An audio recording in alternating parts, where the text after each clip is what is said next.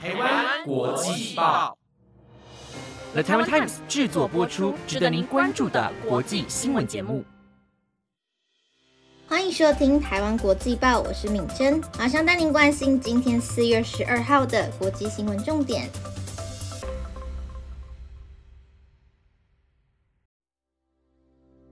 各位听众朋友们，晚安！马上带您关心今天的新闻内容，包括。《华尔街日报》记者遭俄国拘留，拜登表示完全不合法。大量机密文件外泄，美官员设法安抚乌克兰高层。巴西总统鲁拉启程赴中国，将与习近平会面。马克宏海牙演说唱欧洲主权，遭抗议民众喊话打断。严防一难逃兵，俄罗斯计划采用电子征兵文件。那如果你对今天的新闻内容有兴趣的话，那就请你继续收听下去吧。首先，第一则新闻带您关心的是《华尔街日报》记者遭俄国拘留，拜登表示完全不合法。美国总统拜登今天称俄罗斯以间谍指控监禁美国记者格什维奇一事完全不合法，并告诉这位《华尔街日报》记者的家属说。自己正努力让格什科维奇获释。法新社报道，拜登即将启程前往北爱尔兰和爱尔兰。他于行前告诉媒体：“我们非常清楚地表示，正在发生的事情是完全非法的。我们也宣布了这一点，这改变了局势。”白宫随后表示，拜登在总统座机空军一号致电格什科维奇的家属，并告诉他们他正在努力地让格什科维奇获释。也让同样遭莫斯科拘留的美国前入战队员惠兰获释。格舍科维奇家属透过声明表示，国务院正式认定伊凡遭到不当的拘留，这让我们深受鼓舞。声明说，我们很感激拜登总统今天来电，向我们保证美国政府正在竭尽全力的尽快把他带回来。家属声明还说，伊凡是杰出的记者，也是深受疼爱的儿子和兄弟。我们家人心中有个空洞，只有全家团圆才能够填补。格什科维奇是《华尔街日报》资历相当丰富的驻俄记者。他三月二十九日在莫斯科以东约一千八百公里的叶卡捷琳堡遭到拘留。路透社报道，美国国务卿布林肯今天表示，俄国拘留格什科维奇，且不允许领事探视，传递出一项消息，即全世界的人都应该要小心踏足俄罗斯。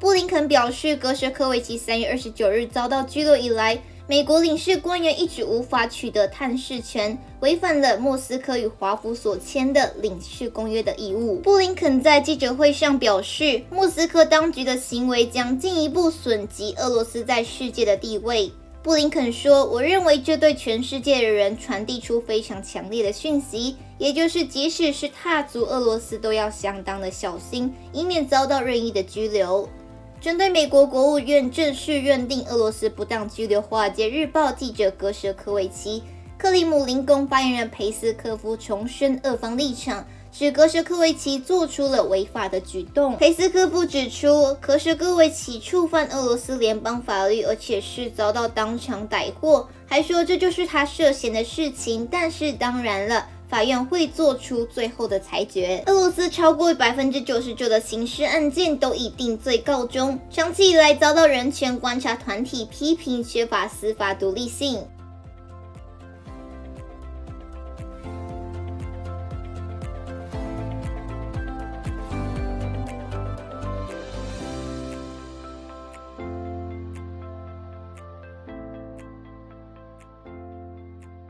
接下来，下一则新闻带您关心的是大量机密文件外泄，美官员设法安抚乌克兰高层。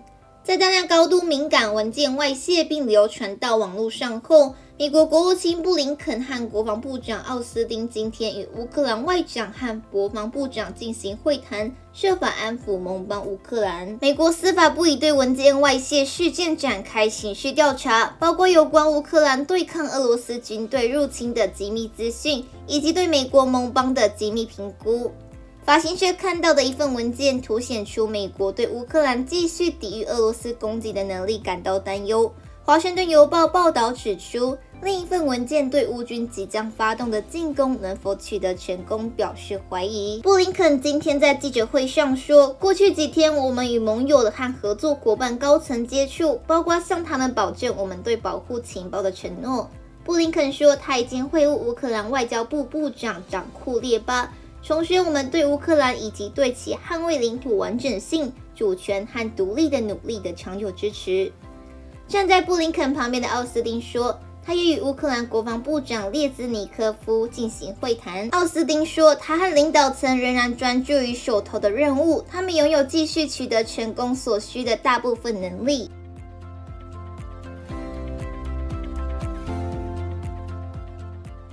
接下来，下一则新闻带您关心的是，巴西总统鲁拉启程赴中国，将与习近平会面。巴西总统鲁拉今天上午自首都巴西利亚启程赴中国进行国事访问，预计十四日与中国国家主席习近平见面，讨论中国在解决俄乌战争中的作用。鲁拉对中国的访问原定于三月底进行，但被诊断出患有肺炎后，根据医疗建议重新安排行程。鲁拉访问团将由参议院议长巴奇戈、财政部长哈达德、环境部长席瓦。农牧部长法瓦罗、州长和众议院等共四十位政府高层组成。应中国国家主席习近平的邀请，鲁拉的议程明确将重申与巴西最大贸易伙伴已经建立的关系，并扩大在中国销售的巴西产品项目。同时，鲁拉亦将寻求巩固政府的外交策略战略。让巴西重返世界，避免巴西在国际舞台上继续被孤立。鲁拉预计十二日抵达上海，参加巴西前总统罗塞夫就任金砖国家银行新开发银行行长的宣誓就职仪式，与企业家会面，晚上飞北京。根据巴西总统府高员工，鲁拉与习近平将于十四日会谈，内容亦涉及俄乌战争、全球治理以及双边贸易推广等问题。虽然巴西没有直接卷入俄乌冲突，鲁拉已经公开表示将与习近平讨论中国在解决战争中的作用。巴西总统希望中国在国际上扮演领头羊，透过外交途径结束这场冲突。六日，鲁拉在例行记者会上呼吁结束俄乌战争。他认为这场战争没有理由继续下去。巴西总统进一步建议乌克兰可以将克里米亚半岛割让给俄罗斯，以换取和平协议。结果引起乌克兰当局的批评。乌克兰外交部发言人尼克兰科在社交媒体上说：“感谢鲁拉为试图结束该地区的战争所做的努力，但乌克兰一寸土地都不会割让给俄罗斯。”鲁拉的中国心也让巴西处于中美影响力和权力斗争的中心。过去四年，巴西前总统博索纳洛以中国和美国维持不冷不热的关系。随着今年初鲁拉上任，巴西逐渐成为美国和中国都想要拉拢的对象。中国和美国正在经历政治和经济竞争的紧张时刻，互相指控对方从事间谍活动。而中国扩大对台湾的军事威胁，导致美国为支持台湾可能介入两岸冲突。除了与习近平的会晤外，鲁拉还将在十四日出席国宴，并与全国人民代表大会主席赵乐基和中国总理李强会面。在返回巴西前，鲁拉将在阿拉伯联合大公国停留，预计十五日在首都阿布达比会见当地的高层领导。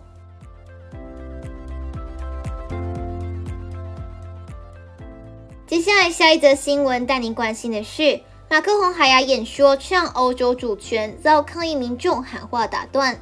法国总统马克宏今天抵达荷兰进行国事访问，并在海牙发表有关欧洲主权的演说。据法新社的报道，他刚开始演说时就遭到抗议民众喊话打断。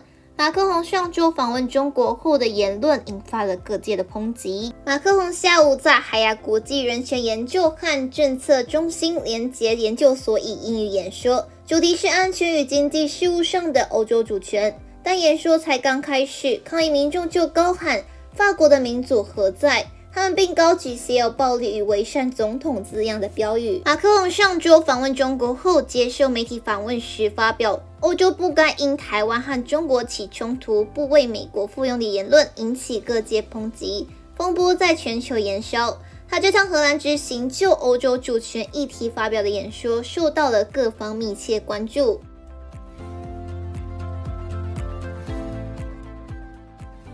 最后一则新闻带您关心的是，严防一男逃兵，俄罗斯计划采用电子征兵文件。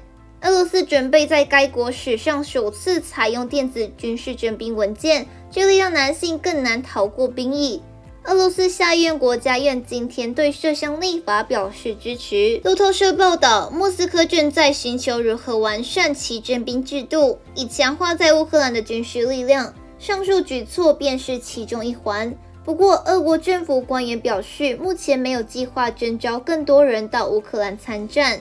新的征兵制度不仅将有助防堵国人逃兵役的众多漏洞，也为当局提供组织架构，以便在必要时候展开更彻底、更广泛的动员。这项新制也适用于俄罗斯每年两度针对十八至二十七岁男性举行的定期征兵活动。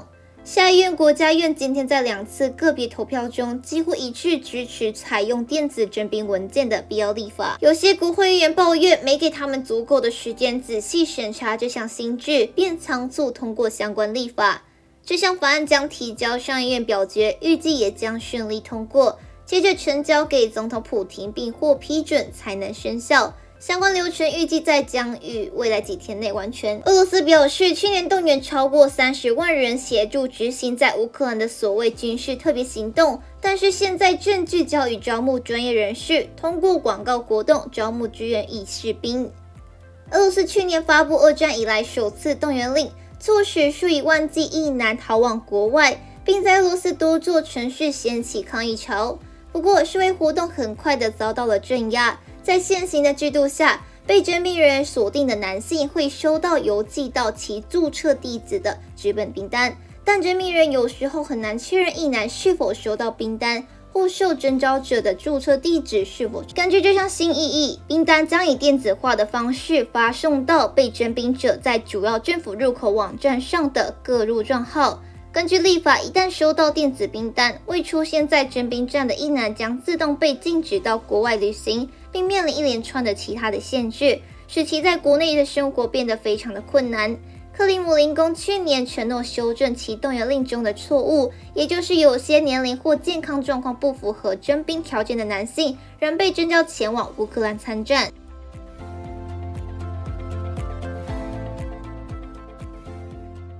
以上就是今天的台湾国际报新闻内容，由了他们参与制作播出。如果有任何的想法，都欢迎在 Apple Podcast 或者是 IG 私信我们哦。感谢大家的收听，我们下次见。